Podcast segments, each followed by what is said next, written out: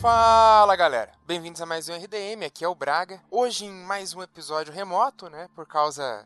Todo mundo já sabe dessa bactéria filha da puta desse micróbio do caralho que empatou a minha e atrasou os trabalhos. Mas a gente continua, o RDM não para, a gente segue em frente. E hoje a gente vai discutir As Bruxas de Salem, o caso real e o filme de 96. Então, sem mais delongas, deixa eu chamar a nossa especialista, Gabi Laroca. Oi, gente. E o nosso inquisidor morte, Thiago Biwan. Passando muito Protex para matar o coronavírus, né? Comprei todo o estoque de Protex da farmácia aqui, eu, eu tô protegido. Enquanto não libera a cloroquina, né? então, gente, fiquem com os recadinhos e já já a gente volta para falar um pouquinho sobre esse caso bem intrigante que aconteceu nos Estados Unidos.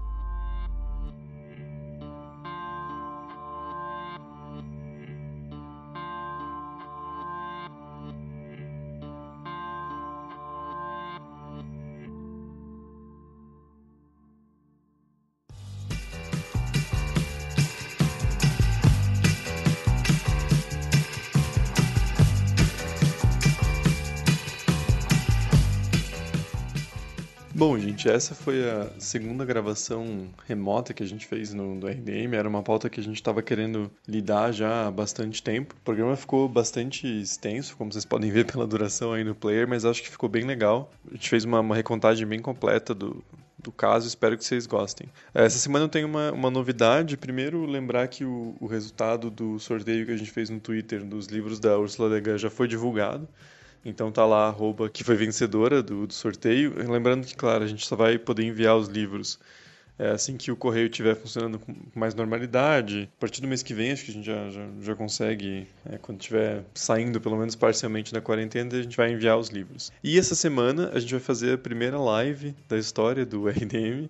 Ela vai ser nessa sexta-feira. Né? Ainda está rolando uma enquete no Twitter e no, no Instagram quando vocês estiverem ouvindo esse, esse episódio, ainda vai estar rolando, se estiverem ouvindo na quinta-feira. Para decidir o horário, a gente colocou duas opções. É, 8 ou 9 da noite, mas vai ser na sexta-feira, tá? E a gente vai fazer pelo nosso canal do Twitch. Então quem quiser dar uma, uma olhadinha já e se inscrevendo, na quarta de noite a gente já colocou o link certinho e vocês podem simplesmente acessar o link para assistir a live, não precisa criar conta. Tá? Vocês só precisam criar uma conta no Twitch se forem querer comentar alguma coisa no chat para a gente ler ali ao vivo. Tá?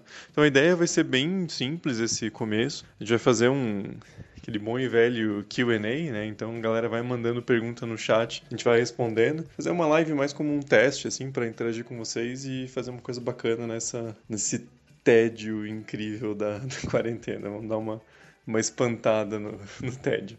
Então é isso, gente. Deem uma olhadinha lá. Não deixem de seguir a gente no, no Twitter e no Instagram, principalmente, que é onde a gente está postando essas informações. Vai estar tá lá o link bem, bem bonitinho para vocês. E nos vemos de novo, então, na, na sexta-feira com a nossa primeira live histórica do RDM. Então é isso, gente. Obrigado e fiquem com o programa.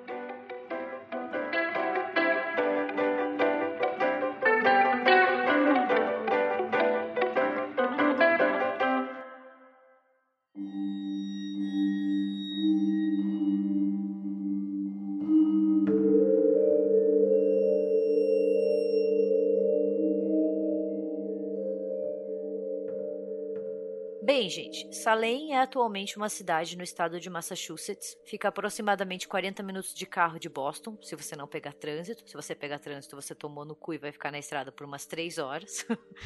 é, e ela é mais famosa pelos julgamentos de bruxaria que aconteceram no final do século XVII, quando os Estados Unidos ainda eram conhecidos como a colônia da Nova Inglaterra. Nem precisa explicar o porquê, né? Nova Inglaterra era colônia da Inglaterra dispensa explicações. Mas antes de entrar no caso das bruxas de Salem mesmo, eu acho importante a gente entender como toda a questão de bruxaria que aconteceu na Nova Inglaterra, ela não surgiu do nada e ela possui raízes na Inglaterra, que é de onde a grande maioria dos colonos veio. Na Inglaterra, os julgamentos e execuções já eram regulares desde 1542, quando o parlamento tornou a bruxaria um crime capital. E nesse sentido, os colonos que estavam lá em Salem e na Nova Inglaterra no geral vão compartilhar muito das suposições que os ingleses tinham, né?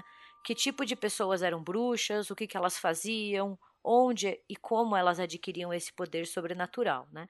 Tanto que Assim como na Inglaterra, na Nova Inglaterra, o elo mais forte de bruxaria era mulheres com o mal, né? Isso a gente já falou no RDM Cast 207, dá para conferir lá. Tem alguns dados rápidos sobre a Inglaterra que ajudam a gente a entender essa lei, né?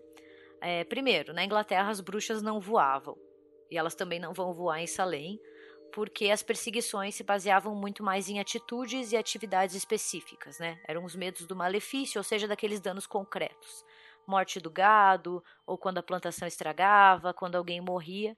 Então eles tinham muito mais medo disso e buscavam criminalizar isso do que voar para sabás e orgias, né? E tem o crime muito comum da impotência masculina, né? Que era o grande terror da zona rural, assim. Tinha muito na, na França e na Inglaterra, que era quando o homem não funcionava e podia também dizer que tinha sido uma bruxa. Às vezes, eles chamavam às vezes de feitiço do nó, porque poderia fazer, dando um nó e restando os encantamentos, você causar impotência em algum dos homens da vila ali. E uma outra coisa muito importante é que tanto na Inglaterra quanto na Nova Inglaterra, as culpadas de bruxaria eram enforcadas e não queimadas.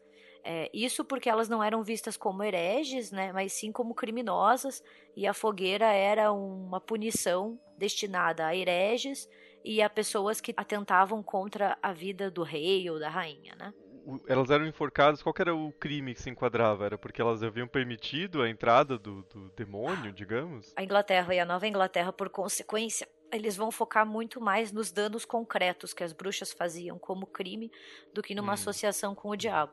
Tipo, não que a associação com o diabo não fosse importante, mas na hora de criminalizar era muito mais fácil criminalizar uma mulher por ela ter usado um meio sobrenatural para matar o gado do vizinho ou para acabar com a plantação, para ter estragado a manteiga, uhum. do que ela ter feito um pacto com o diabo. Diferente das terras germânicas que vão focar muito mais no pacto e nessa questão do diabo do que no malefício concreto. Entendi, faz sentido. E, bem, a Nova Inglaterra, ela foi povoada por puritanos, que é um grupo de protestantes, e eles vão desempenhar um papel muito importante nas acusações de bruxaria. Primeiro que para eles a bruxaria não era hereditária, né? As bruxas passavam esse ofício para as pessoas mais próximas a elas, que podiam ser filhas, e principalmente quando essas mulheres se tornavam mais maduras, mas não era uma coisa necessariamente hereditária, mas sim muito mais um ofício aprendido, né? E, como a gente já disse, para a grande maioria dos colonos, a preocupação principal era o prejuízo que as bruxas causavam nos vizinhos e nas propriedades. Elas eram criminosas que agiam por meios sobrenaturais, né? E só antes da gente entrar para falar sobre Salem propriamente dito, uma coisa que a gente tem que ter em mente que aconteceu na Nova Inglaterra foi que duas visões sobre bruxaria acabaram convergindo né, e criando dois medos. Um, que as bruxas ameaçavam o bem-estar dos seus vizinhos, fazendo esses malefícios que a gente já falou, e dois, que elas eram capangas do diabo. Né? Então a gente uhum. tem essa união desses dois medos, que é uma coisa que a gente vê muito claro no caso de Salem. Acho que tem uma questão material também muito forte de, de uma própria questão econômica de serem colônias que estão muito distantes da metrópole, né? E, e uma coisa muito, embri muito embrionária ainda, mesmo que a gente está falando no final do século XVII, é, as colônias da Nova Inglaterra demoram para engrenar, né, digamos. Então são pessoas que às vezes perdem uma plantação e não tem comida, assim, né? Era, um, é... era uma situação muito precária, digamos, né? É, eu acho que é uma união de fatores econômicos, políticos, sociais. Quando a gente pensa na Nova Inglaterra, a gente também tem que entender que essas colônias eram pessoas que estavam reunidas ali, que tinham que desenvolver os seus próprios sistemas, as suas próprias organizações, elas estavam longe da sua origem, né, da sua metrópole, Sim. não tinha como voltar, então era assim, era um ticket de, um, de ida, você não podia falar, eu cansei da brincadeira, eu vou embora, não era assim que funcionava. E então tem muitas disputas, muitas tensões que vão sendo criadas ali e que com certeza desembocam de certa maneira na, na nos casos de bruxaria. Mas é, a gente hoje imagina assim, ah, dava para ir embora. Não, não dava. Os caras nunca mais iam ver a, a cidade e eles estavam completamente isolados do resto do mundo que eles conheciam, né? Sim, sim. E eu acho que isso é uma coisa que a bruxa mostra muito bem, né? Se você treta com a, a, a os governantes locais, se você perde o lugar que você tinha naquela sociedade, você vai pro meio do mato. Você tá na costa, numa cidade ali, não tem outro lugar para você ir, não tem para dentro. É uma ideia muito presente no senso comum de imaginar os Estados Unidos como se eles são a maior potência mundial agora, eles sempre foram grandes, né? Mas você pensa as 13 colônias era um pedacinho minúsculo Sim. na costa, né? Não era uma coisa assim, tipo, grandiosa que não dá pra mudar de cidade. Ah, me fudi aqui na Nova Inglaterra, vou pra Califórnia. Bicho, não tem, não tem Não. Califórnia, entendeu? Final do século XVII não tem nada, cara, é mata assim. Então você ou você tá ali naquela cidadezinha que foi fundada, ou você vai pra, vai pra dentro e tenta se virar sozinho, né? E eram colonos em sua maioria pobres também, né? Assim, pelo menos é, no comecinho da, da imigração, né? Assim, ninguém tinha muita fartura, digamos. É, e lembrar ali, como a Gabi falou, que eram puritanos, né? Pra, pra gente contextualizar, que era o pessoal da reforma protestante mais radical, assim. Eles propunham algumas regras bem mais é, restritas, eles tinham um jeito de se vestir muito próprio, é, eles propunham né, regras mais rigorosas em relação ao corpo, à, à sexualidade, e eles foram perseguidos na Inglaterra tanto quando teve a, a, a restauração católica, mas também quando voltou o rei anglicano, que também não gostava muito dos puritanos. Então, o que restava para eles era o novo mundo, era a colônia, e eles vieram em, em massa, assim. Desde Uhum. ali do. Antes de 1650, né? Você já tinha tido uma, uma imigração muito forte para os Estados Unidos. Por que seria os Estados Unidos, né? É praticamente uma fuga, né? Assim, Antes da gente entrar em, em Salem, só então lembrar que os conceitos de malefício que a gente falou, que é esse dano concreto, né? Ah, partos que não dão certo, né? Plantações, gado, tudo isso, eles convergem na Nova Inglaterra com a ideia do pacto satânico. E isso acontece quando a gente vê que as bruxas na Nova Inglaterra, elas ativamente recrutavam outros para a causa do diabo. E como instrumentos do diabo, elas usavam tanto a sedução quanto a tortura para tentar aliciar outras pessoas a efetuarem um pacto com o diabo. E essas pessoas que eram tentadas por elas se tornam os possuídos, né? Que é uma forma de aflição demoníaca que vai ser muito importante para o caso de Salem. Então é importante lembrar esse nome possuídos. E claro que aqui a gente tem que entender possessão como uma coisa diferente. Ninguém vomitava sopa de ervilha ou girava a cabeça 180 graus que nem a Reagan, sabe? A possessão é uma batalha entre a bruxa, que atua como agente de Satã, e o próprio possuído pela sua alma. E durante os surtos de bruxaria da Nova Inglaterra, como a gente vai ver, os possuídos vão se tornar importantes fontes para a identificação das bruxas. Vão ser eles que vão chegar e falar: não, Fulana é uma bruxa, sabe? Fulana tá me perturbando porque quer que eu faça um pacto com o diabo. E apesar do caso de Salem, 1692, final do século XVII, ser o mais conhecido na Nova Inglaterra e provavelmente o mais conhecido caso de bruxaria até hoje, eu acho que, que é o que mais está presente no imaginário das pessoas. provavelmente. É, quando eu falo que eu estudo bruxa, as pessoas sempre falam, ah, as bruxas de Salem, sabe? É sempre assim. Ele não foi o único nem o primeiro, né? A partir de 1647, tiveram outros casos em Massachusetts e também em Connecticut, New Haven e Plymouth. Entre 1620 e 1646, as colônias já tinham seus códigos legais e já incluíam a bruxaria como um crime punível de morte. E o primeiro grande surto ocorreu em 1662, ou seja, muito antes de Salem, em Hartford, em Connecticut, que resultou em acusações de pelo menos 13 pessoas e sentenciou à morte 4. Esse grande surto que aconteceu em Connecticut, ele assinalou uma mudança muito importante na Nova Inglaterra, que a gente também não vê muito em países europeus, que é o status econômico dos acusados estavam se tornando cada vez mais irrelevantes para a identidade da bruxa. E a gente vai ver em Salem como isso é verdade. O interessante é que esse caso acontece em 1692, que já é um momento em que não são tão frequentes assim esses casos de, de bruxaria e possessão. Eles ainda existem, mesmo na Europa, mas eles são bem menos frequentes, porque por exemplo, na, na, França, ao longo do século XVII, a gente teve várias mudanças em práticas jurídicas que levaram esses casos de bruxaria, heresia, possessão, enfim, qualquer coisa relacionada ao demônio, concentrada para o Parlamento de Paris, que era um parlamento já conhecido por ser contra julgar bruxas à morte. Então, o que isso levou foi uma diminuição muito drástica da, da condenação de mulheres à morte por bruxaria. Depois, claro, já na época de Salem, na, na França já estava. Pô, foi em 1694 que o, que o Luís XIV proibiu a, a caça às bruxas, né? Então, Uhum. na- nessa mesma época de Salem, na Europa as coisas já estavam muito mais calmas. Embora, vez ou outra, você ainda veja algum parlamento da, da zona rural assim dizendo: ó, encontrou algumas bruxas aqui, ou quando você tinha aquela profissão do conhecedor de bruxas que o cara chegava na cidade, tipo, ó, trabalhei aqui duas semanas e encontrei seis mil bruxas. Então era uma coisa muito exagerada, assim, sabe? Que daí forçou mais ainda essa, essa mudança jurídica, de você forçar uma rapidez né, nessa mudança das leis e no, no próprio tratamento. Então é, é, é, interessante, assim, porque você vê que Salem, como a gente vai discutir depois, e, e daí eu insiro mais, mas eles vão acabar é, usando muitos conceitos que estavam nessa disputa jurídica da Europa. Isso tanto para se defender quanto para se atacar, né? Uhum. Porque é, a, a, grande questão, assim, é quem você vai usar de testemunha, né? É, mas vale lembrar que a Inglaterra demorou ainda mais para revogar o seu código de bruxaria, porque o, o Código de Bruxaria da Inglaterra só foi revogado em 1736 pelo parlamento.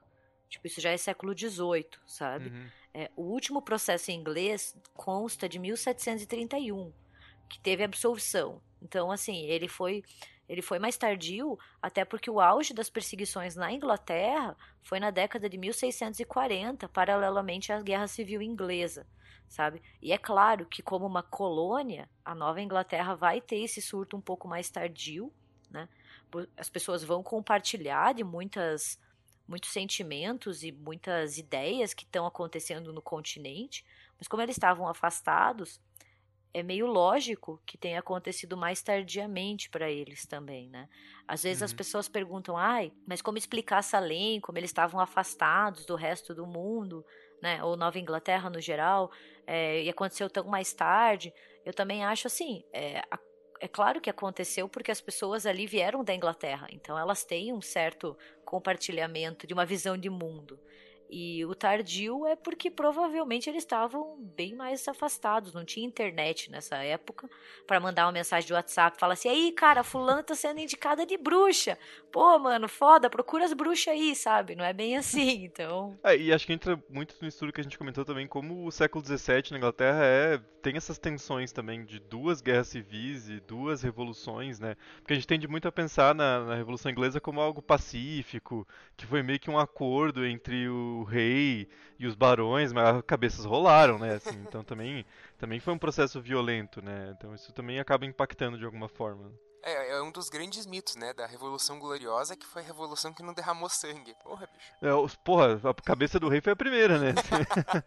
Colocaram outro lugar, mas é ok. I saw Bridget Bishop with the devil. This girl is false!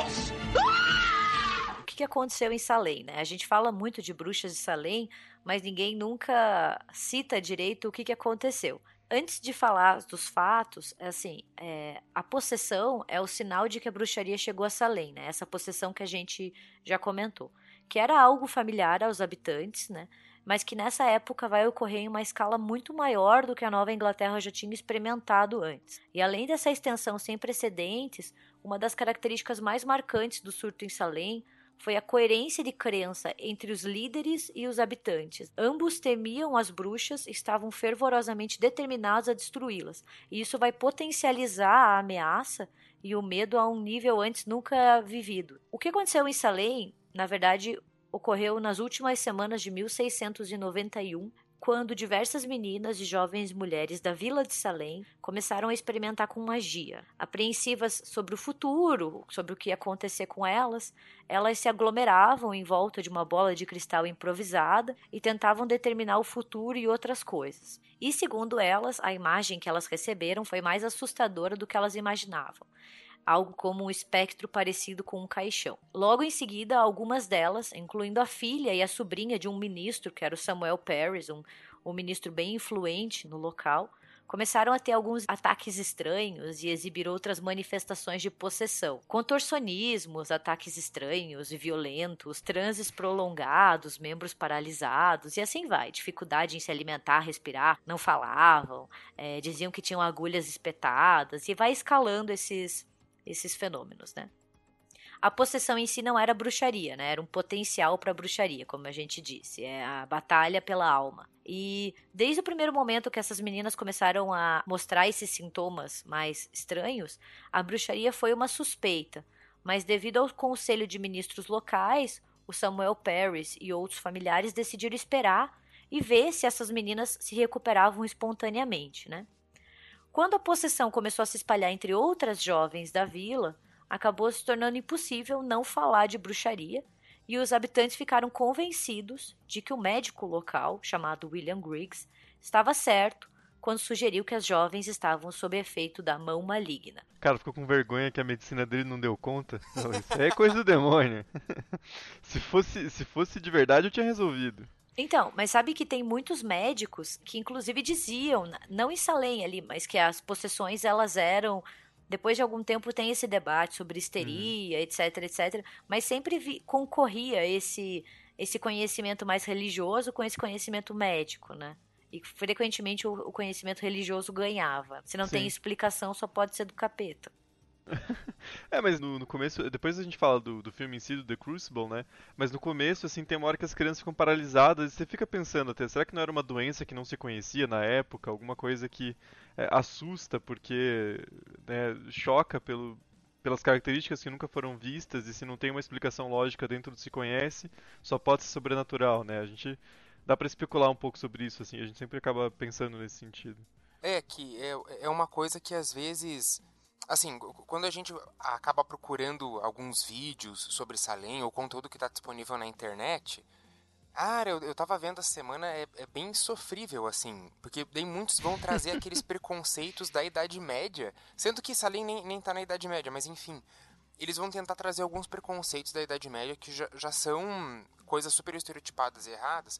E uma das coisas que às vezes as pessoas não, não percebem é que esses processos eles não eram coisas totalmente cegas ou tipo não, não é como ah olha só é um é, tem um demônio aqui e pronto acabou ninguém discute nada. Não. Na sua grande maioria esses processos eles tinham uma investigação que começava com médicos para depois você poder considerar a opção demoníaca né? Então, uhum. assim, vai muito nisso que o Thiago falou. Se você tem ali alguma, alguma doença, alguma questão que ainda não tinha sido né, desvendada, daí faz mais sentido. Mas tem que pensar para a época, assim. Eles iam tentar várias explicações racionais antes, ou alguma explicação médica. Se não desse, cara, daí a resposta dentro daquele conjunto de crianças ali era, é, era a capirotagem, né? Não, não tinha, assim, grandes opções por fora. É igual o filme de possessão que os caras mandam e-mail pro Vaticano e uma semana depois está exorcizando já, né? Não é, não é, bem assim, né, cara? A galera exagera um pouco também. Enfim, siga, Gabi, desculpa. É, bem, as possuídas então passaram a ser pressionadas para nomear os seus atormentadores, né? O que hum. inicialmente não gerou resultados. Elas não falavam quem que estava causando isso com elas. Mas no final de fevereiro de 1692, três mulheres foram acusadas a Sarah Good, a Sarah Osborne e uma mulher escravizada caribenha, apenas conhecida como Tituba. Não se tem mais muitos relatos sobre quem era essa mulher. Todas residentes da vila de Salem. A Tituba, ela era escrava na casa da família Paris. Então a gente já tem uma conexão aí com o Samuel Paris, onde as magias inicialmente ocorreram. É, diz alguns historiadores que ela inclusive contava histórias para as meninas, né? Histórias da, de onde ela veio, que envolviam magia e essas coisas. Então a gente não tem muita ideia também como que as meninas não podem ter ficado impressionadas com essas histórias que não faziam parte do repertório cultural delas, mas que fazia parte do repertório cultural da Tituba. E que na cabeça dela não era magia, não era demônio, era às vezes até religião, sabe? Então, sim, sim. isso são dados que a gente só está na especulação, porque não tem como a gente saber. E tanto a Tituba quanto a Sarah Good eram mulheres pobres, enquanto a Sarah Osborne não era uma mulher pobre. Então a gente já vê essa diferença com o que acontece na Europa, onde a grande maioria eram mulheres mais pobres. Mas não é a regra, sabe? É só um consenso comum. Bem, as três mulheres foram examinadas por autoridades locais e foram mandadas para uma cadeia em Boston para esperar julgamento. E as possuídas estavam presentes durante esses procedimentos iniciais como testemunhas visíveis dos tormentos provocados por essas agressoras, né?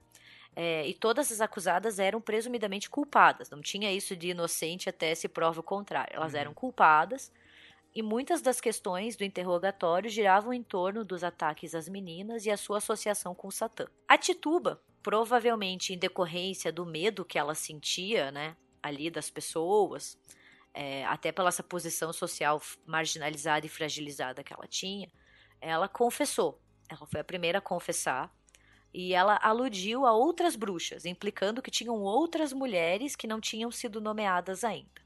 E mesmo se contradizendo bastante, ela forneceu detalhes sobre a natureza do serviço dela para Satã, as coisas bonitas que ele ofereceu em troca. É impossível não pensar na bruxa, né? Ah, você quer coisas bonitas, assim, e os encontros que eles tinham e etc. E sendo assim, a comunidade começou a se esforçar para descobrir, né, e extrair dessas possuídas quem eram essas outras bruxas, né? Porque se estavam surgindo, que existiam mais, tinha uma ameaça muito grande na comunidade que tinha que ser descoberta e que tinha que ser punida. É, a gente tem que lembrar que a tortura não era uma prática incomum, né? Não somente a tortura, mas também as ameaças de, de morte, de coisa. Então, assim, era uma pressão muito grande em cima dessas acusadas para que elas confessassem. Acho que o filme até exprime é, isso de um jeito, de um jeito interessante, mas de como que você vai ficar coagindo a pessoa que está presa a confessar aquilo que você quer. Eu acho que é uma coisa que o historiador Carlo Ginsburg ele trabalha bem o como que às vezes as confissões eram encaixadas em caixinhas para que elas ficassem exatamente do jeito que os inquisidores queriam para que entrasse exatamente no, no, crime de feitiçaria, sabe? Porque às vezes é, é como a Gabi falou, a Tituba podia estar tá falando de coisas do repertório cultural dela, mas daí quem está interrogando vai moldar essa confissão dela até que se encaixe em alguma coisa diabólica, né? Até que se encaixe em algum crime diabólico. Para caber na teoria que eles já tinham pré-determinada. Né? Exato, exato. Eu acho que tem duas coisas aí que são interessantes de ser ressaltadas. Uma é que assim, a gente nunca vai ter acesso ao que essas mulheres que confessaram, seja em Salem, seja na Inglaterra, seja em qualquer outro lugar, o que elas realmente pensavam. Porque Sim. a fonte que a gente tem geralmente são transcrições dessas confissões. Então, tipo, é muito difícil fazer um levantamento do que realmente foi dito, do que realmente era pensado. E a segunda é que a prática de tortura não era tão utilizada na Inglaterra e provavelmente também não muito na Nova Inglaterra, dos moldes que a gente pensa. Porque quando a gente pensa em tortura de bruxaria, a gente já pensa naquela coisa meio medieval, sabe aquela, aqueles equipamentos e puxando. E às vezes a tortura ela era muito mais retórica ou simbólica assim de ah não, os acusados não dormiam sabe? Ameaçava membros da família. Então às vezes não era nenhuma tortura tão física.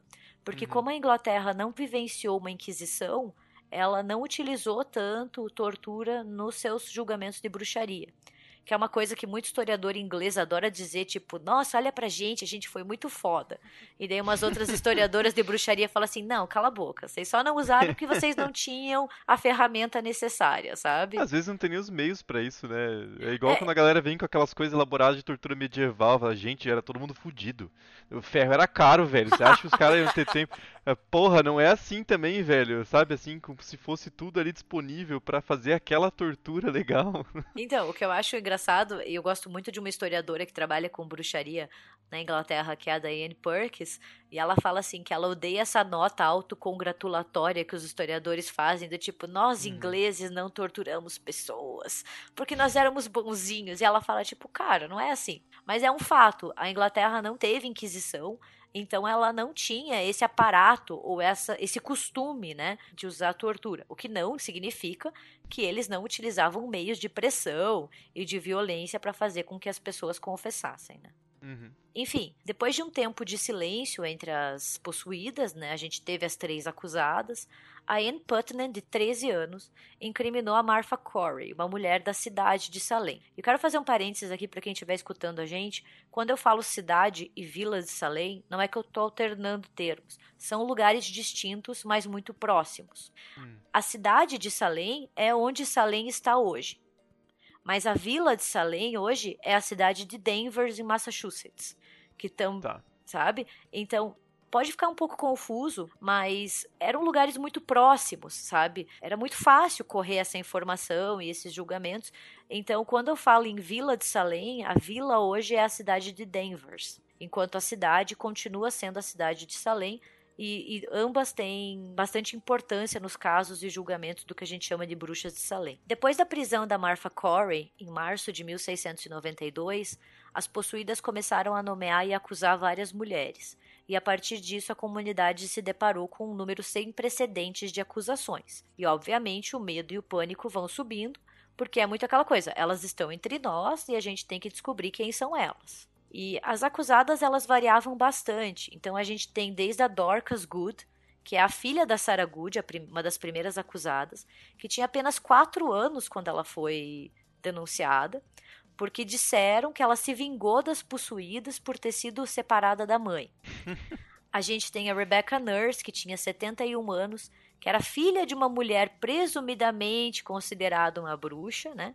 Uhum. Até a Elizabeth Proctor, que é um nome bem famoso, principalmente pela peça e pelo filme das Bruxas de Salem, que tinha 47 anos e era neta de uma mulher considerada bruxa. A partir disso, as acusações começaram a incluir também os familiares dessas mulheres, né?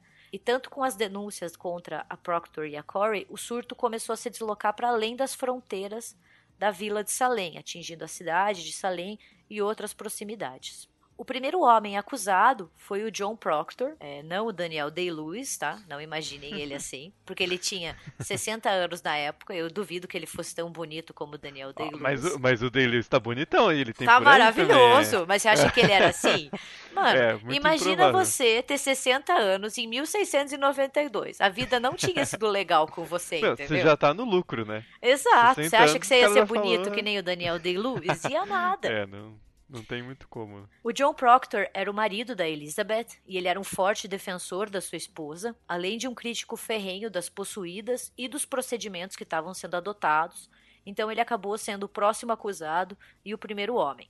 E a partir disso, outros familiares dessas mulheres também foram acusados. As irmãs da Rebecca Nurse, os filhos da Elizabeth Proctor e o próprio marido da Martha Corey, que é o Giles Corey, que a gente vai falar dele depois, que tinha uhum. 81 anos na época. Até mesmo o George Burroughs, que tinha sido pastor na vila de Salem, foi nomeado como bruxo assim como mulheres que já tinham sido acusadas e liberadas em 1660, 1670, 1680.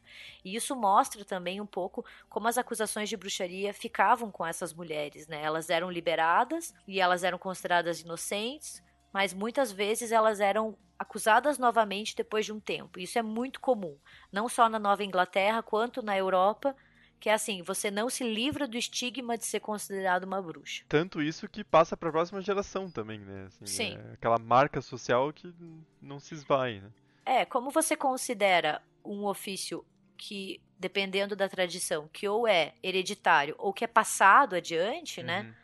É muito fácil e é muito comum filhas e irmãs de mulheres acusadas serem acusadas também. Ou até essa reincidência, né? Ah, você foi acusado uma vez, com certeza você deve ser uma bruxa, só se safou por muita sorte. Sim. Bem, e só um pouquinho antes da gente retomar, é importante lembrar que desde o início em Salem existiam diferentes opiniões sobre o que estava acontecendo. Algumas pessoas duvidavam se realmente era bruxaria, muitas consideravam o episódio uma ilusão do diabo, com algumas divergências sobre quem ele estaria enganando, mas esses dissidentes iniciais, essas pessoas que, que questionavam, elas não protestavam as acusações contra a Tituba, contra a Sarah Good ou com outras mulheres que todos concordavam que deveriam ser bruxas, seja uhum. pelo seu status social, pela idade.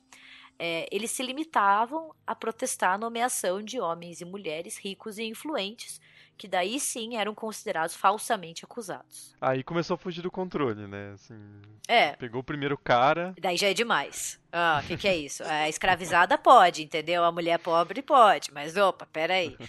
E as celas de cadeia continuavam enchendo cada vez mais, e os ministros e magistrados persistiam em tratar grande parte dos acusados, inclusive membros da igreja, como servos do diabo. E apesar de originadas com as possuídas, né, essas acusações elas tinham impacto, é preciso da gente lembrar isso, porque ressoava com os outros membros da comunidade. Por isso vai gerar um medo tão grande.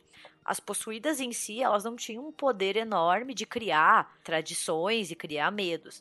Na verdade, elas estavam ressoando com coisas muito mais amplas, com quais os outros membros da comunidade concordavam. E por isso que Sim. causou esse surto. É, eu acho que é uma característica muito interessante assim desses processos do século XVII, de como eles começam a incluir as pessoas mais ricas e os próprios membros da igreja. Então é, é uma coisa que começa a ficar muito comum ao longo de, desses casos de possessão, assim, de que daí o culpado acaba sendo alguém influente. Então você começa a atravessar é, vários casos. Primeiro que a justiça tenta ter um controle maior do, do processo, para não ser uma coisa só da igreja, e daí nisso você começa a atravessar várias questões. Então você vai ter ali questões políticas, questões sociais, questão de rivalidade, de, de família, aquelas que, ah, minha família é inimiga há 400 anos, nem sabe como é que começou. Então uhum. você tem várias coisas que começam a atravessar a acusação de bruxaria, né? E daí é, é bem isso, assim, o, o, que a gente vê em Salim é, é realmente como perder o controle e daí, de repente, a elite vê que, porra, pera lá, né? Se a gente começar a acusar todo mundo, uma hora, vão poder acusar a gente também. Sim. E é muito interessante, pegando um gancho nisso que o Braga falou, que antes dos julgamentos se iniciarem mesmo, vários residentes locais foram se apresentando para testemunhar contra várias mulheres sobre crimes cometidos anos e décadas antes sabe? Falando: ah, não, olha, o que aconteceu comigo há 20 anos foi culpa da fulana, sabe? Então isso foi aumentando, porque foram surgindo nomes e as pessoas foram ligando. Disputas antigas, brigas, questões políticas, questões econômicas. Eu até quero falar um pouquinho mais tarde sobre umas questões de, de Salem que envolvem uma questão econômica, que é a questão da herança. É, mas o que vai distinguir Salem dos outros casos foi o número de pessoas que acreditavam e falavam sobre bruxaria, utilizando uma linguagem muito religiosa e oriunda do clero. Sim. E eu acho interessante também a gente jogar essas questões para complexificar um pouco a questão e não ficar naquela coisa rasa de histeria coletiva e de crendice, sim, né? Que era todo mundo um bando de otário e acreditava nisso porque era burro. Porque o interessante desse momento que a gente está vivendo agora é que a gente está sendo confrontado com as nossas próprias contradições e tensões internas, né? A gente brincou na abertura sobre Protex, mas, cara, você vai no mercado não tem mais Protex. Sim, sim, sim. Sabonete antibacteriano morreu, tá? E isso, assim, é, isso é uma coisa mais engraçadinha, mas isso está chegando a pontos muito sérios, por exemplo, de boicote econômico a restaurantes chineses e até linchamento, assim, tipo, porque a gente tem que pensar que não é porque a gente está no século XXI que a gente está acima disso né, de que isso não pode acontecer na sociedade. Muitos momentos de tensão interna é, tendem a gerar buscas por bodes expiatórios, né, os inimigos internos. Isso é um discurso muito fácil e um discurso muito utilizado por poder, assim. É, tem, inúmeros exemplos na história, assim. Não dá para pensar só que é uma coisa fruto da ignorância, assim. É, é uma coisa que eu, que eu sempre tento falar, assim, com as pessoas quando falando sobre bruxaria no geral, que a gente tem que tomar muito cuidado para não ser anacrônico nessas horas e jogar a nossa mentalidade, a nossa visão de mundo de um século uhum. XXI para uma modernidade, entendeu? Claro que a gente pode fazer críticas, eu acho que é óbvio, entendeu?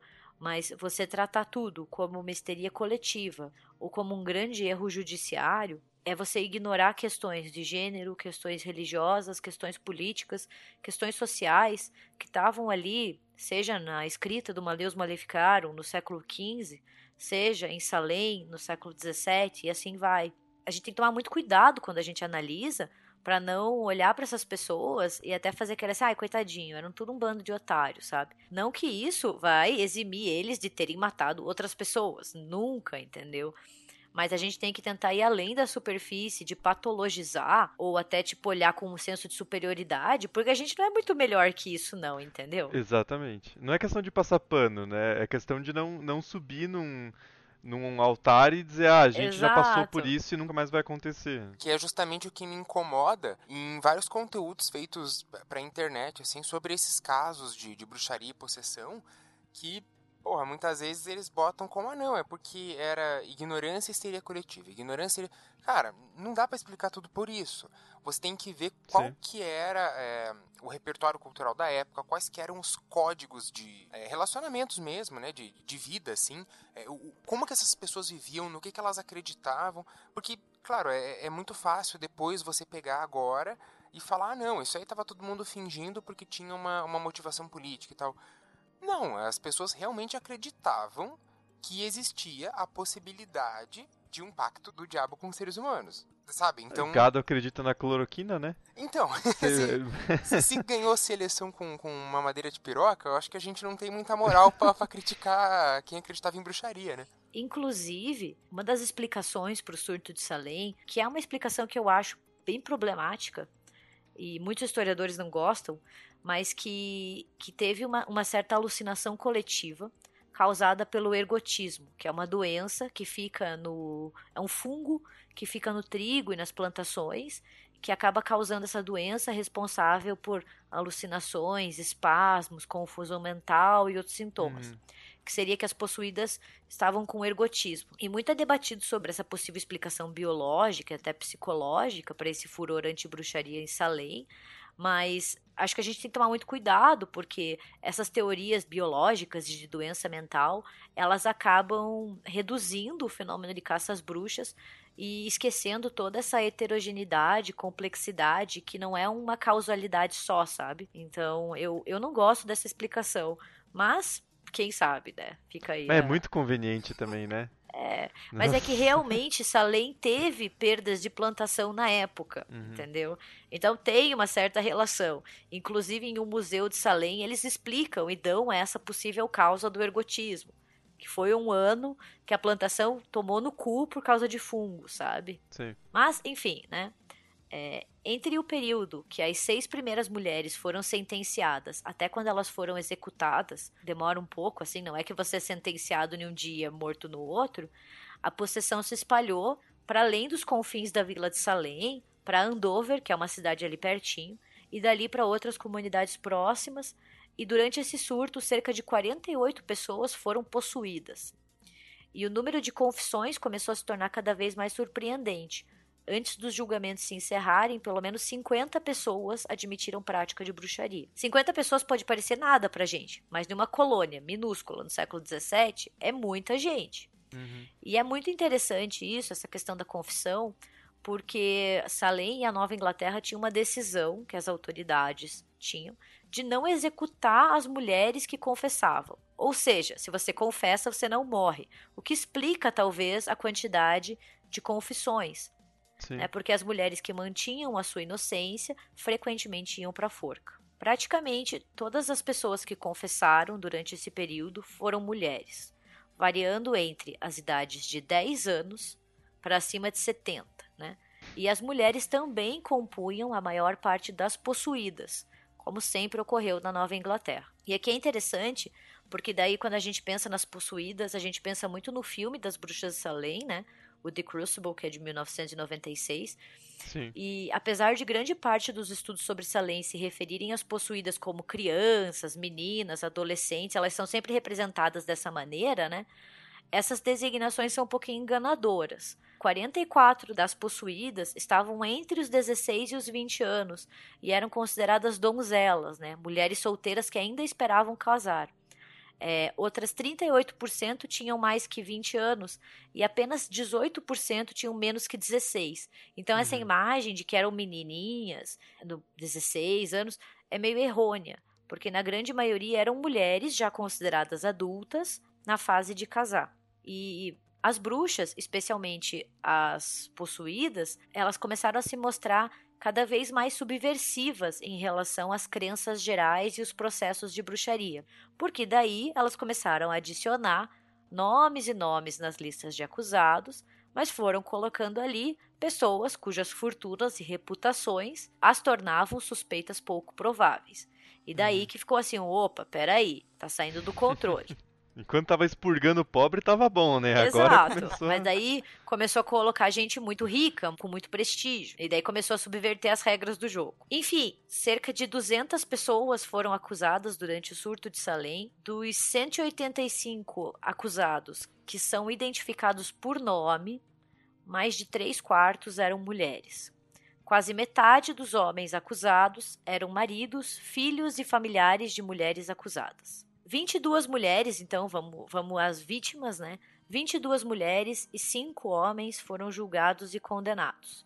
Antes do governador William Phipps interromper temporariamente os procedimentos em outubro de 1692. Que daí ele falou: chega. Antes dele conseguir interromper, 14 mulheres e 5 homens já tinham sido enforcados. Como o John Proctor, a sua esposa, a Elizabeth, ela foi considerada culpada mas a sua execução foi adiada porque ela estava grávida. E daí, em 1692, ela foi uma das libertadas pelo governador. Seu marido não teve tanta sorte. Um homem foi esmagado, que é o Giles Corey, o marido da Martha Corey, aquele senhorzinho de 81 anos, que também foi enforcado. E ele foi esmagado, que era uma técnica conhecida, assim, eu achei essa a melhor tradução possível, é, porque ele se recusava a se declarar inocente ou culpado. Então eles foram colocando pedras sobre ele e ele morreu três dias depois. Ele ficou agonizando uhum. por três dias. E inúmeras pessoas, incluindo a Sarah Osborne, aquela lá do começo, acabaram morrendo na prisão, aguardando por julgamento. Sim. E depois disso, nenhuma das acusações começou a ser levada muito sério. E as acusações passaram a ser ignoradas, ainda mais quando foi questionado publicamente a credibilidade das possuídas.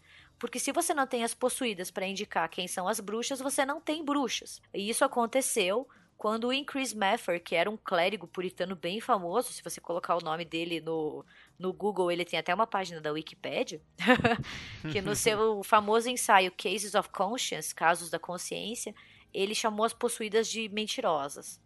E o escrito dele acabou por assinalar o fim do surto em Salem, assim como o declínio das crenças puritanas e tradicionais de bruxaria na Nova Inglaterra.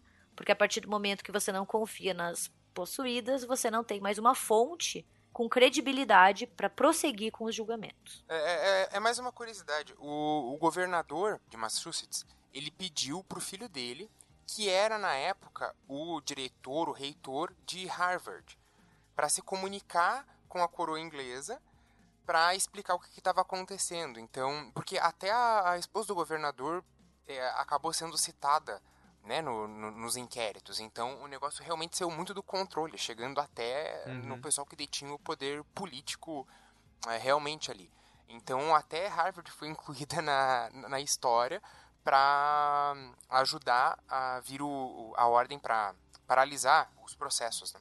Bem, essa lei tem sido um assunto muito debatido no campo historiográfico da bruxaria e nas questões de gênero. Tem muito livro sobre o assunto, assim, tem muitos estudos, tem muito conteúdo.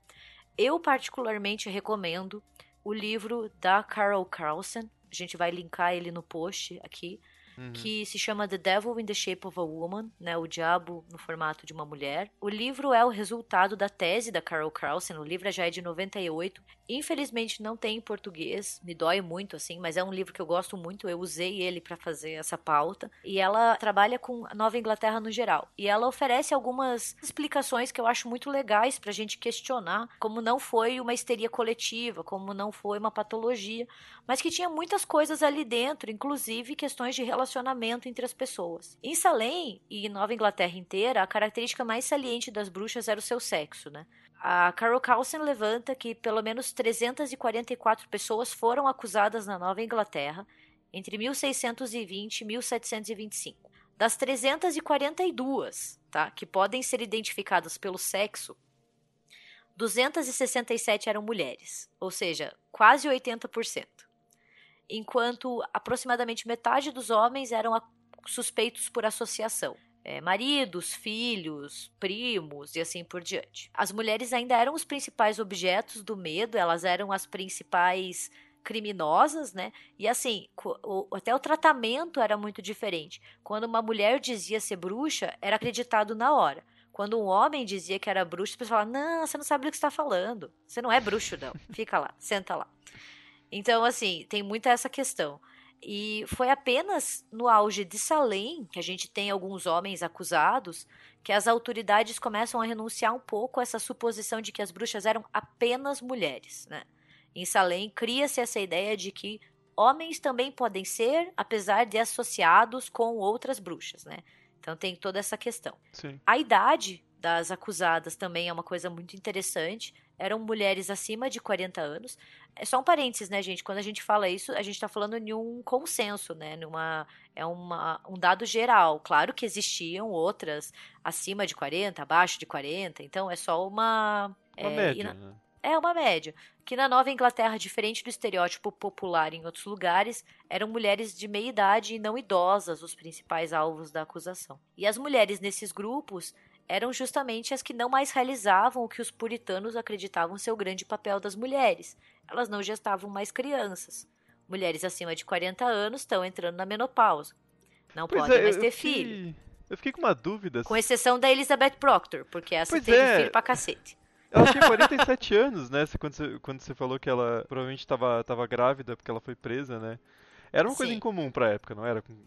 Uma mulher tá grávida com 47 anos. Eu acho que já era aceitável a partir dos 40 anos que uma mulher já não podia conceber, mas não é impossível. É. Entendeu? Porque, Sim. claro, fica mais difícil, a gravidez é mais de risco, a probabilidade de sofrer um abortamento é maior. Não que seja impossível, até porque hoje a gente tem mulheres acima de 40, até com 50 que engravidam. Mas eu acho que Sim. já fica uma coisa mais difícil. E popularmente, os puritanos já enxergavam mulheres acima de 40 anos, olha, provavelmente já não serve mais tanto para sua principal função, que é gestar. Pode acontecer, mas de uma via de regra já era mais difícil. Sim. Okay. E assim como a idade, o status marital dessas mulheres também era crucial em Salem e na Nova Inglaterra, porque aos olhos da comunidade uma mulher sozinha era uma aberração. E daí o papel fundamental feminino, que era a procriação, era teoricamente impossível para uma mulher solteira, e na pior das hipóteses, poderia estar sendo realizado fora do casamento.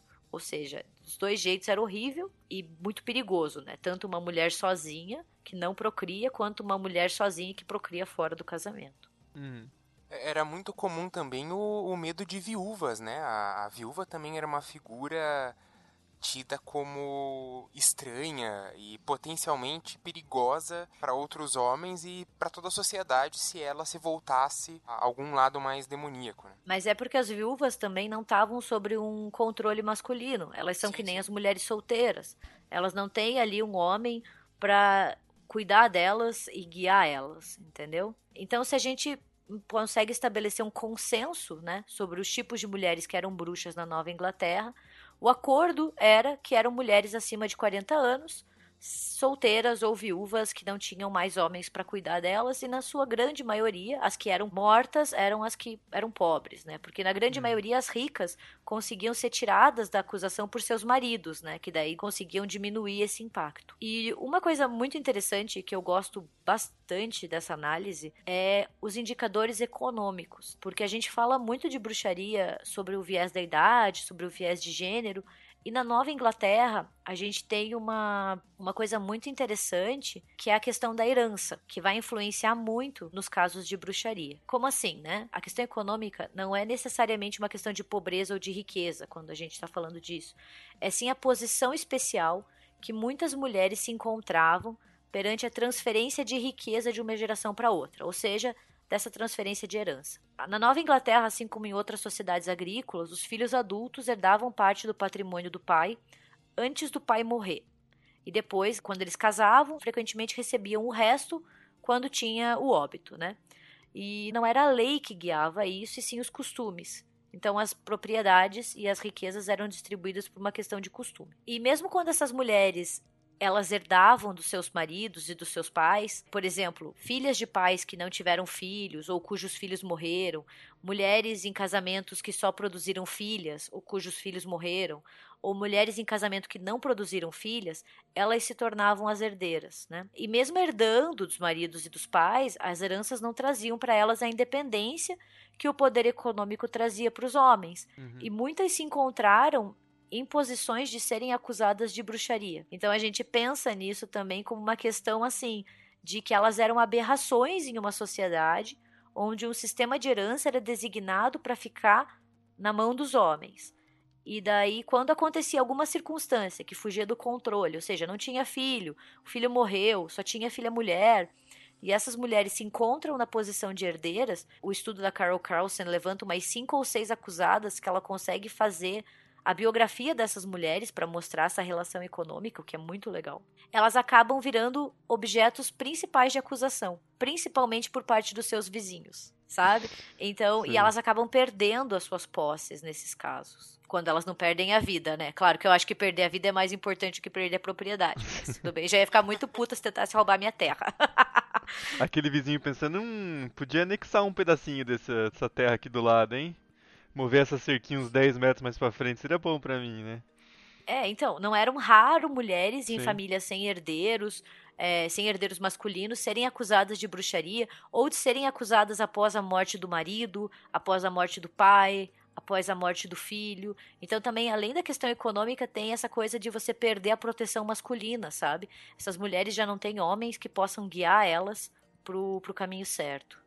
Claro que isso é uma questão, é um contexto até implícito, né? Não tá nos processos assim, fulano acusa fulana porque ela Sim. tem terras. Não, é uma questão muito de análise de fonte e de processos, né? A gente fala muito sobre o fato das acusadas serem mulheres, mas a gente também tem que levar em conta que um outro, outro recorte de gênero muito importante foram as possuídas. E elas eram um grupo feminino distinto, que era majoritariamente feminino e que variavam muito de idade, como a gente já falou, né? Sempre ali em Salem se concentrando entre os 16 e 20 anos. Salem teve 24 possuídas ao total, é um grande número, assim, é uma coisa de chamar atenção. E daí a gente começa a entender um pouco da onde essas mulheres vêm, e é muito interessante para desmistificar essa ideia de que elas eram maldosas, de que elas queriam destruir as outras mulheres, que é um sentimento que o filme passa muito, né? Essa coisa do Nossa você querer destruir. Senhora. E na verdade, essas mulheres, todas acima de 16, mas ainda solteiras, é, a gente tem informação de 21 delas, 17 tinham perdido um ou ambos os pais. Pelo menos 13 delas perderam seus pais, em grande medida resultado das guerras e ataques indígenas entre 1675 e 1691. A gente não pode esquecer que por mais que a gente ache que os Estados Unidos foi fundado pela Inglaterra, os índios estavam lá há muito tempo. E se eu fosse eles, eu também estaria muito puta se tivesse um monte de colono dizendo que aquela terra era deles. Então, ataques indígenas não eram coisas incomuns na época, né? E todas essas mulheres que vão ser possuídas, além delas terem a grande maioria ter perdido os pais, um ou, ou os dois, Todas elas eram relativamente novas na comunidade. Eram trabalhadoras domésticas, no seu grande caso, trabalhando ali em casas, que tinham pouca ideia se algum dia a condição e o status delas iriam melhorar. Na grande maioria eram mulheres sem condições financeiras, consequentemente sem dotes, então a perspectiva do casamento e de um bem-estar material a longo prazo era muito desalentador para elas, o que justifica elas procurarem a magia lá no começo, para tentar ver como ia ser o futuro, o que estava acontecendo. Salem também passava por uma escassez de terras, por um declínio das taxas de mortalidade que alterava os padrões da herança Uhum. e também aumentava a idade do casamento. Então as mulheres estavam casando mais tarde, então essas mulheres se encontravam muito perante a incerteza, sabe? Eu acho que isso é importante a gente lembrar. Ao invés de pintar elas como vilãs, como malignas, como, sei lá, querendo destruir as outras, pensar também elas inseridas em um contexto de ansiedade e de incerteza perante o futuro, com dificuldades econômicas, é, e que não sabia o que ia acontecer com o futuro. É interessante também lembrar como elas eram particularmente versadas nas palavras do Senhor e nas artimanhas do diabo, né? A grande maioria delas eram filhas de ministros ou parentes que viviam com ministros, além de algumas delas terem até trabalharem domesticamente na casa de ministros. Então explica também como elas sabiam muito disso, sabe? Esse linguajar, esse, essas palavras, né? E é foda, porque, novamente, elas não deixam nenhuma descrição ou escrito do que elas estavam passando ou sentindo. Tudo que a gente conhece dessas mulheres é por meio dos ministros que deixaram registros. Então a gente nunca vai saber muito bem o que que o que estava acontecendo, o que, que elas sentiam, né? Eu, eu queria fazer um comentário sobre essas é, vítimas de possessão, porque foi a partir do depoimento delas que os processos se instauraram. E, cara, é- é- essa era uma discussão muito forte na, na Europa, assim, na, na França, na Itália, se você podia usar a testemunha de bruxas e de possuídas para acusar outras pessoas. Na França eh, já tinha grandes movimentos assim jurídicos para descartar qualquer tipo de testemunho de pessoas sob influência diabólica desde a década de, de 30, 40, assim, do, do século 17, né? Por quê? Não é pelo motivo que, sei lá, a gente pode falar hoje de um ceticismo ou coisa assim. Não, era justamente por motivos teológicos. Então, ah, o diabo é o pai da mentira. Se ele é o pai da mentira, como que a gente vai acreditar no testemunho de alguém que está sob influência dele? Ou ainda, como que a gente vai acreditar no testemunho de alguém que pode estar sob a influência de uma alucinação demoníaca, visto que o diabo teria esses poderes sobre a imaginação. E eu acho que o, o filme aborda isso não de uma maneira muito profunda assim, mas o filme também aborda, né, essas questões dos juristas ali se perguntando, tá, mas as nossas provas são apenas testemunhos ou a gente tem alguma coisa além disso? É, e eu acho também sempre interessante a gente pensar esses casos de possessão como rituais religiosos coletivos, sabe? Também essa ideia da batalha entre o bem e o mal é muito importante. E essas mulheres em Salem, elas também têm uma luta de poder ali, sabe? Elas geralmente são marginalizadas, com esse futuro incerto, e de repente elas estão sendo ouvidas e elas têm esse poder de nomear quem é a ameaça, sabe? Então, vira também essa batalha com o conhecimento dos clérigos, sabe? Porque quando elas não estavam possuídas, elas tratam os ministros com respeito, mas quando elas estão possuídas, elas não escutavam, elas ridicularizavam, sabe? Então também tem uma questão de uma batalha de poder, assim, né? De, de poder ter uma voz. É, então eu só acho assim muito interessante a gente sempre tomar muito cuidado para não ver elas como mentirosa, manipuladora, histérica, doente mental, prostituta, demoníaca, o que você quiser. É, cuidado, assim, assista o filme de 1996, mas não ache que é uma representação super Sim. fiel, né? Eu acho muito muito importante porque essas caracterizações negativas moldam muito como a gente lembra dessas mulheres. E essas construções têm muito pouco a ver com elas e com as acusadas e com o que estava acontecendo lá. E tem muito mais a ver com pressupostos é, de como as mulheres devem se comportar, né? Pressupostos atuais de como as mulheres devem se comportar. Então acaba que a gente tem que tomar um cuidado aí.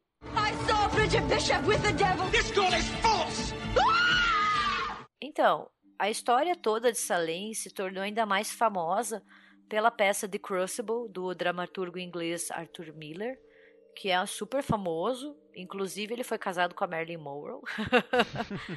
que foi publicado em 1953. É, e uma das críticas que eu tenho ao Miller, assim como outros historiadores e historiadoras também têm, é que ele usa os tribunais, né, ele faz uma alusão muito interessante aos tribunais políticos e à perseguição de comunistas durante a década de 50, no período do macartismo nos Estados Unidos. Então ele usa o que acontece em Salem como uma metáfora para a perseguição dos comunistas na década de 50, uhum. que é super interessante, mas ele também acaba enxergando a bruxaria como um imenso erro judiciário nascido dos abusos de poder, sem levar em conta contexto histórico, mentalidade, questão religiosa e gênero, o que acaba sendo prejudicial por uma análise mais profunda, porque as pessoas acabam ficando presas nessa ideia de que foi tudo um erro judiciário ou que foi uma histeria coletiva. É, o, o, filme em si é muito, é muito confuso nesse sentido, né? Porque ele parece culpar o Thomas como se toda a população fosse contra, mas no começo eles são a favor, e daí eles se viram, e aí o John Proctor vira um herói. Aí você fica, pera, não entendi porra nenhuma. É muito confuso esse, essa mudança de, de paixões, assim, quem tá apoiando o quê, quem tá levando ao quê, e no final parece que é só uma teimosia daquele juiz de querer impor autoridade sobre todo o estado de Massachusetts, né? É meio é forçado, é meio simplista demais, né? Só lembrando que a gente está falando do filme de 1996, porque Isso. tem outras versões, né? A gente está falando do filme homônimo, que também é baseado na obra do Arthur Miller, não tanto nos eventos históricos, uhum. com direção do Nicholas Heidner e protagonizado pela Winona Ryder e pelo Daniel Day-Lewis. Isso. Eu, eu acho que ele é, incorre numa abordagem muito parecida com a do Aldo Huxley, nos Demônios de Ludan, que daí também originou o, o filme lá do, do Ken Russell, que ele acaba indo muito para aquele lado de uma análise social e acaba colocando as mulheres como mentirosas, como falsificadoras, como charlatãs, sabe? Que, que, que eu falei daquela coisa de você porra, as pessoas acreditavam que aquilo existia, sabe? Não é, não é tão simples assim de, porra, vou inventar uma possessão e e daí você tem a personagem da Winona Ryder ali, a Abigail, que já tem uma diferença, né? Porque na época ela tinha 12 anos, ali no filme ela, ela, já faz uma mulher mais jovem, que teve um relacionamento Sim. com o John Proctor e que daí por isso ela quer acusar a esposa dele para poder ficar com ele. Então assim, acaba caindo em alguns estereótipos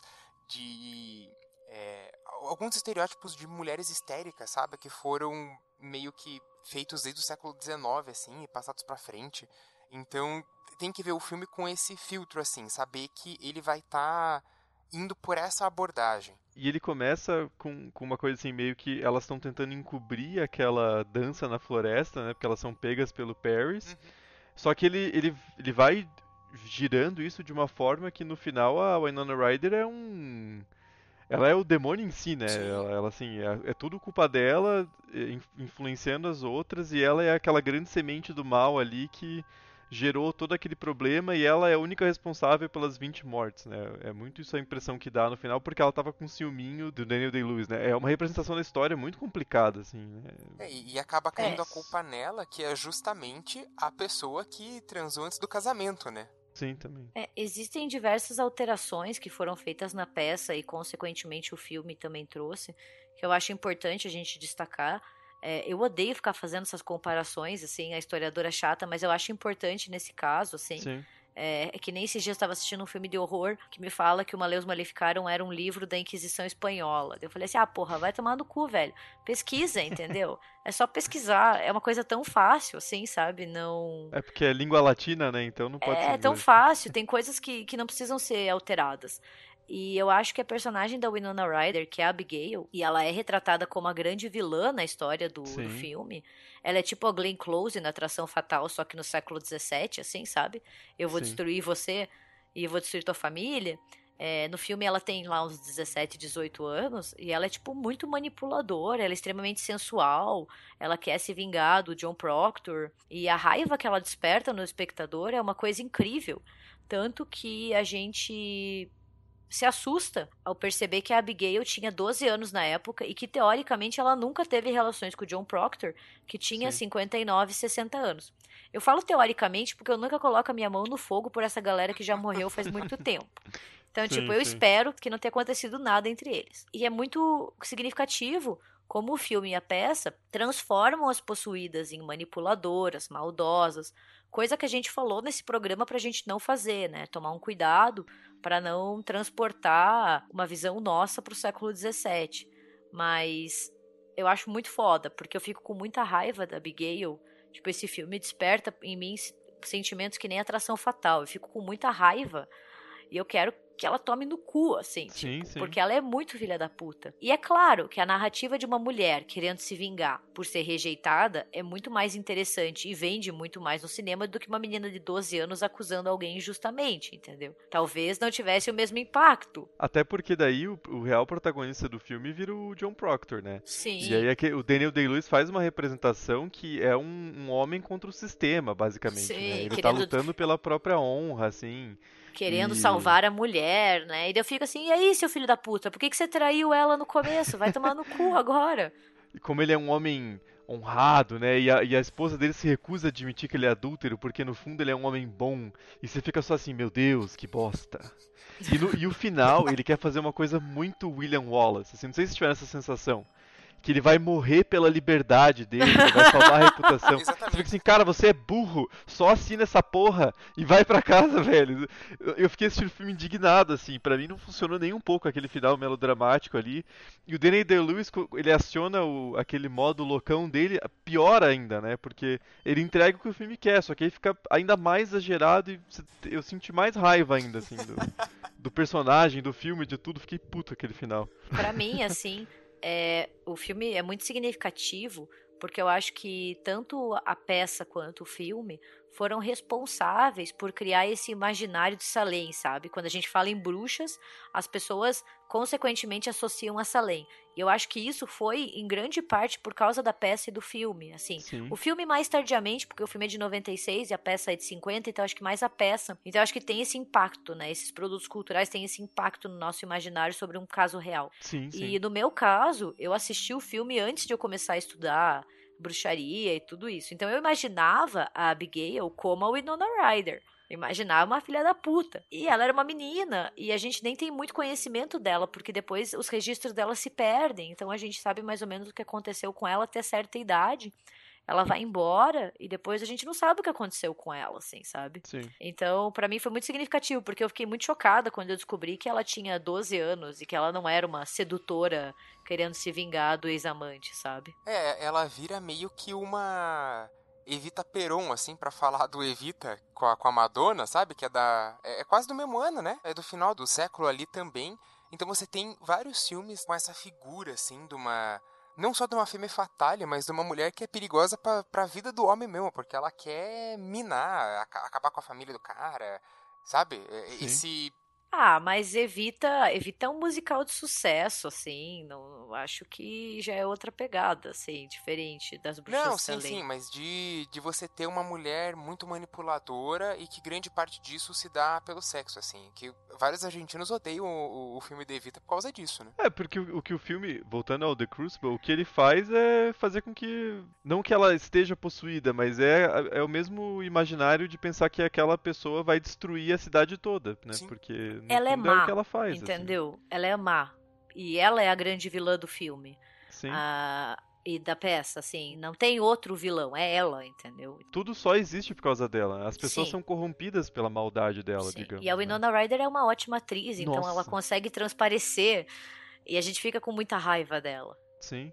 Até porque no começo você simpatiza com ela, assim, vendo o filme pela primeira vez, né? Sim. Depois a imagem não sai mais. Mas no começo você até simpatiza porque elas estão fazendo uma coisa, tipo, que você acha normal, assim, elas estão na floresta ali, fazendo uma, meio que uma brincadeira. E elas começam a tentar encobrir aquilo porque elas sabem que elas vão ter problemas se, se aquilo for descoberto, né? E, e vai ficando cada vez pior. E o filme constrói como se fosse um- uma histeria coletiva mesmo, né? Assim, de, de uma situação que vai piorando cada vez mais até chegar num, num beco sem saída de morrer 20 pessoas. Porque daí começa a envolver todo mundo no meio da confusão e fo- foda-se o começo, assim, né? I saw Bridget Bishop with the devil. This girl is false!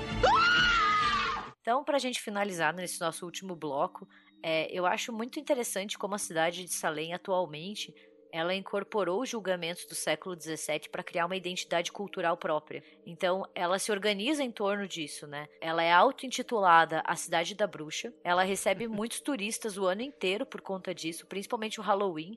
O Halloween é assim, tipo, é o grande evento dessa cidade. E ela vai contar com um memorial em homenagem às vítimas. Ela tem museu, tem casa, tem loja, tem restaurante centrado na temática de bruxaria, tem o Café da Bruxa, tem até uma estátua da Samantha do seriado clássico da feiticeira da década de 60. Até isso tem, assim. E eu fui pra lá em 2017, foi uma experiência muito bacana. É uma cidade pequena, você consegue fazer ela em um dia, assim, você consegue Uhum. ver tudo. Tem um memorial lá para as vítimas. Não é exatamente o local onde ocorreram as execuções, até porque o local preciso das execuções só foi descoberto em 2016 pelo, por um time da Universidade da Virgínia que descobriu onde essas pessoas foram enforcadas e daí lá eles construíram um outro memorial que chama The Proctor's Ledge Memorial, Proctor por causa do John Proctor. Então, na cidade de Salem tem esse esse memorial que são vários banquinhos e cada banquinho tem o nome de uma das vítimas, quando ela morreu e como ela morreu também. É bem bonito, assim, é bem simples, mas é bem significativo. E também tem o memorial em Danvers, onde era a vila de Salem, sabe? Então tem ali, ali perto tem muitas coisas. E tem inúmeros museus também, a cidade assim é, é cheia disso. Mas como não existem muitos artefatos que sobraram da época, quase todas as instalações são dedicadas a contar ou recontar a história. Então tem um museu que é tipo só de bonecos que se mexem, que é extremamente bizarro, assim. Eu paguei e eu fiquei o tempo inteiro pensando, meu Deus, o que eu tô fazendo aqui? É um monte de boneco bizarro que fica se mexendo. E além de tudo, assim, você pode visitar algumas das residências. A única residência que existe relacionada à época das caças bruxas é a residência do juiz Jonathan Corwin. É a única que ainda está de pé, que tem conexão direta com os julgamentos. Acreditam que ela foi construída entre 1620 e 1642. Atualmente é um museu, você pode conhecer ela também. E a minha preferida de Salem, assim, só para fazer um relato pessoal, é o The House of Seven Gables, que é como se fosse a Casa das Sete Torres, que é uma mansão colonial de 1668. Ela não tem nada a ver com as bruxas, assim, com os julgamentos, mas ela é conhecidíssima pelo famoso escritor Nathaniel Hawthorne, que é o autor da Letra Escarlate. E ele nasceu em Salem em 1804. Então ele é tipo outra celebridade da cidade. Você tem estátua dele, tem um monte de coisa. E ele escreveu um livro chamado The House of Seven Gables em 1851, que se passa nessa casa, né? Que era uma mansão que pertencia à sua prima e aos seus ancestrais. E inclusive a família do Hawthorne, que é bem conhecido, é um, é um escritor clássico assim, é, tem uma pegada gótica, assim, então ele tem uma Uhum. associação com horror também. É, ele é descendente do John Hawthorne, que é um dos principais juízes do caso das bruxas, e que nunca se arrependeu das suas ações. Então, tipo, é muito foda, porque ele, inclusive, já escreveu sobre isso pedindo perdão pelo que a sua família fez, que nunca assumiu a culpa, né? E, cara, posso só contar uma coisa muito engraçada que aconteceu Sim, comigo sim, lá, assim? Não tem nada a ver com horror, gente, mas é que foi muito bizarro. A gente chegou pra conhecer a House of Seven Gables. Como é uma estrutura muito antiga, você só entra com guia. São grupos pequenos que são guiados por uma pessoa que vai contando as histórias, né? E você tem que esperar a tua hora. E daí fui lá, eu e minha mãe, né? E a gente esperou, e daí a guia começou a, a perguntar para cada um onde as pessoas eram. Ah, de onde você é? Daí um casal, ah, eu sou da Califórnia, etc, etc. Daí ela olhou para mim, para minha mãe e falou assim: Ah, vocês eu não vou nem perguntar de onde vocês são. Vocês são do Canadá? Vocês estão falando francês? Daí a gente se olhou e falou assim: É, não. Ela, como assim vocês não estão falando francês? A gente, não, a gente tá falando português, amiga. E assim, tipo, a gente se olhou muito estranho, porque ela não deixou a gente falar. Ela olhou pra gente e falou assim: Vocês eu não vou nem perguntar. Eu sei que vocês são do Canadá. E olha que a cidade de Salem e Massachusetts como um todo é bem perto do Canadá, né? Então pra pessoa não reconhecer um, É, um francês, assim. é puta que pariu, né? Mas é uma cidade muito legal, assim. É, tem muita história, tem um clima super bacana, assim, tipo, bacana no sentido assim. Eu que adoro esquisitice me sinto em casa lá, né? Sim, sim. Mas é, eles. Tem alguns historiadores e historiadoras que eu conheço que até criticam um pouco como Salem torna todos os acontecimentos de uma festa, como eles não levam muito a sério. Mas eu Uhum. acho que é uma maneira da cidade sobreviver também Sim, criar uma sim. identidade cultural e até fazer com que as pessoas se interessem pelo tema. E uma curiosidade só, é, Abracadabra foi filmado em Salem, filme da Disney. Ele se passa em Salem, mas todas as cenas externas são na cidade e você pode visitar. Então, é bem bacana. E eu entendo a crítica, assim. Eu conheço uma historiadora canadense que faz essa crítica de que Salem não leva a sério. Concordo em muitas coisas, mas também acho que é uma maneira, às vezes, de você honrar as memórias, sabe? E fazer com que as pessoas não esqueçam essas coisas. Nem que seja pelo lado da diversão. Aí tem uma questão prática também, né? Uma cidade pequena num lugar que tem muitas cidades que somem, né? Porque não, não consegue se manter financeiramente, não tem atividade econômica, então é uma forma da cidade se manter viva, assim, não dá pra Sim. julgar É. muito, né? E eu acho que se você usar como uma política de patrimônio cultural e memória, é válido, entendeu? Sim. As pessoas vão sair de lá pensando e tentando questionar e se interessar, mesmo que seja em um teatro cheio de boneco estranho, que se mexe estranho, por mim tá válido, sabe? I saw Bridget Bishop with the devil. This girl is false! Bom, gente, então a gente fica por aqui nesse episódio especial sobre as bruxas de Salem. Então comentem aí o que que vocês acharam do episódio, se vocês querem que tem algum tema relacionado à bruxaria que vocês ainda querem que a gente aborde, aproveitando que a gente tem a Gabi que é especialista no assunto. E fiquem bem, lavem a mão, passem álcool gel. E obrigado pelo carinho e pela audiência. E não se automediquem com cloroquina, pelo amor Por de Deus. favor. Meu Deus. Só vou fazer uma propaganda rápida, já que a Aham. gente tá falando de bruxas, eu escrevi um pro site do República do Medo, uma lista de filmes de bruxas da década de 60 que valem a pena ser conferidas. E nessa lista, inclusive, tem uma que se passa em Massachusetts, que é o Horror Hotel, que inclusive foi lançado pela Obras Primas agora na coleção da Amicus, então ele tá restaurado, bonitinho, vale a pena assistir. E que a bruxa se chama Sailing, então tipo, ela faz, um, ela remete sonoramente o nome dela à cidade de Salem. Então confiram lá que se tudo der certo eu vou fazer mais textos sobre o assunto. E também a gente vai disponibilizar no, no, no Twitter e no, no Instagram, junto com um episódio, algumas das várias fotos que a Gabi tirou em Salem para vocês terem um gostinho de como que, é a, como que a cidade lida com essa memória e os museus e tal. Altas, gente, tem foto minha da Samantha com a feiticeira, tem altas assim. Mas assim, acho que vai ser bem legal, porque daí dá pra ver um pouquinho assim o que a gente tá falando. É isso, gente. Se Sim. cuidem, contem pra gente o que vocês acharam e sigam a gente nas redes sociais, no Twitter e no Instagram, que a gente tá sempre por lá, no Facebook também. Apesar do Facebook ser uma rede social que tá morrendo. Mas a gente sempre responde e tá sempre aberto pra críticas, opiniões e assim por diante. Se cuidem e fiquem em casa.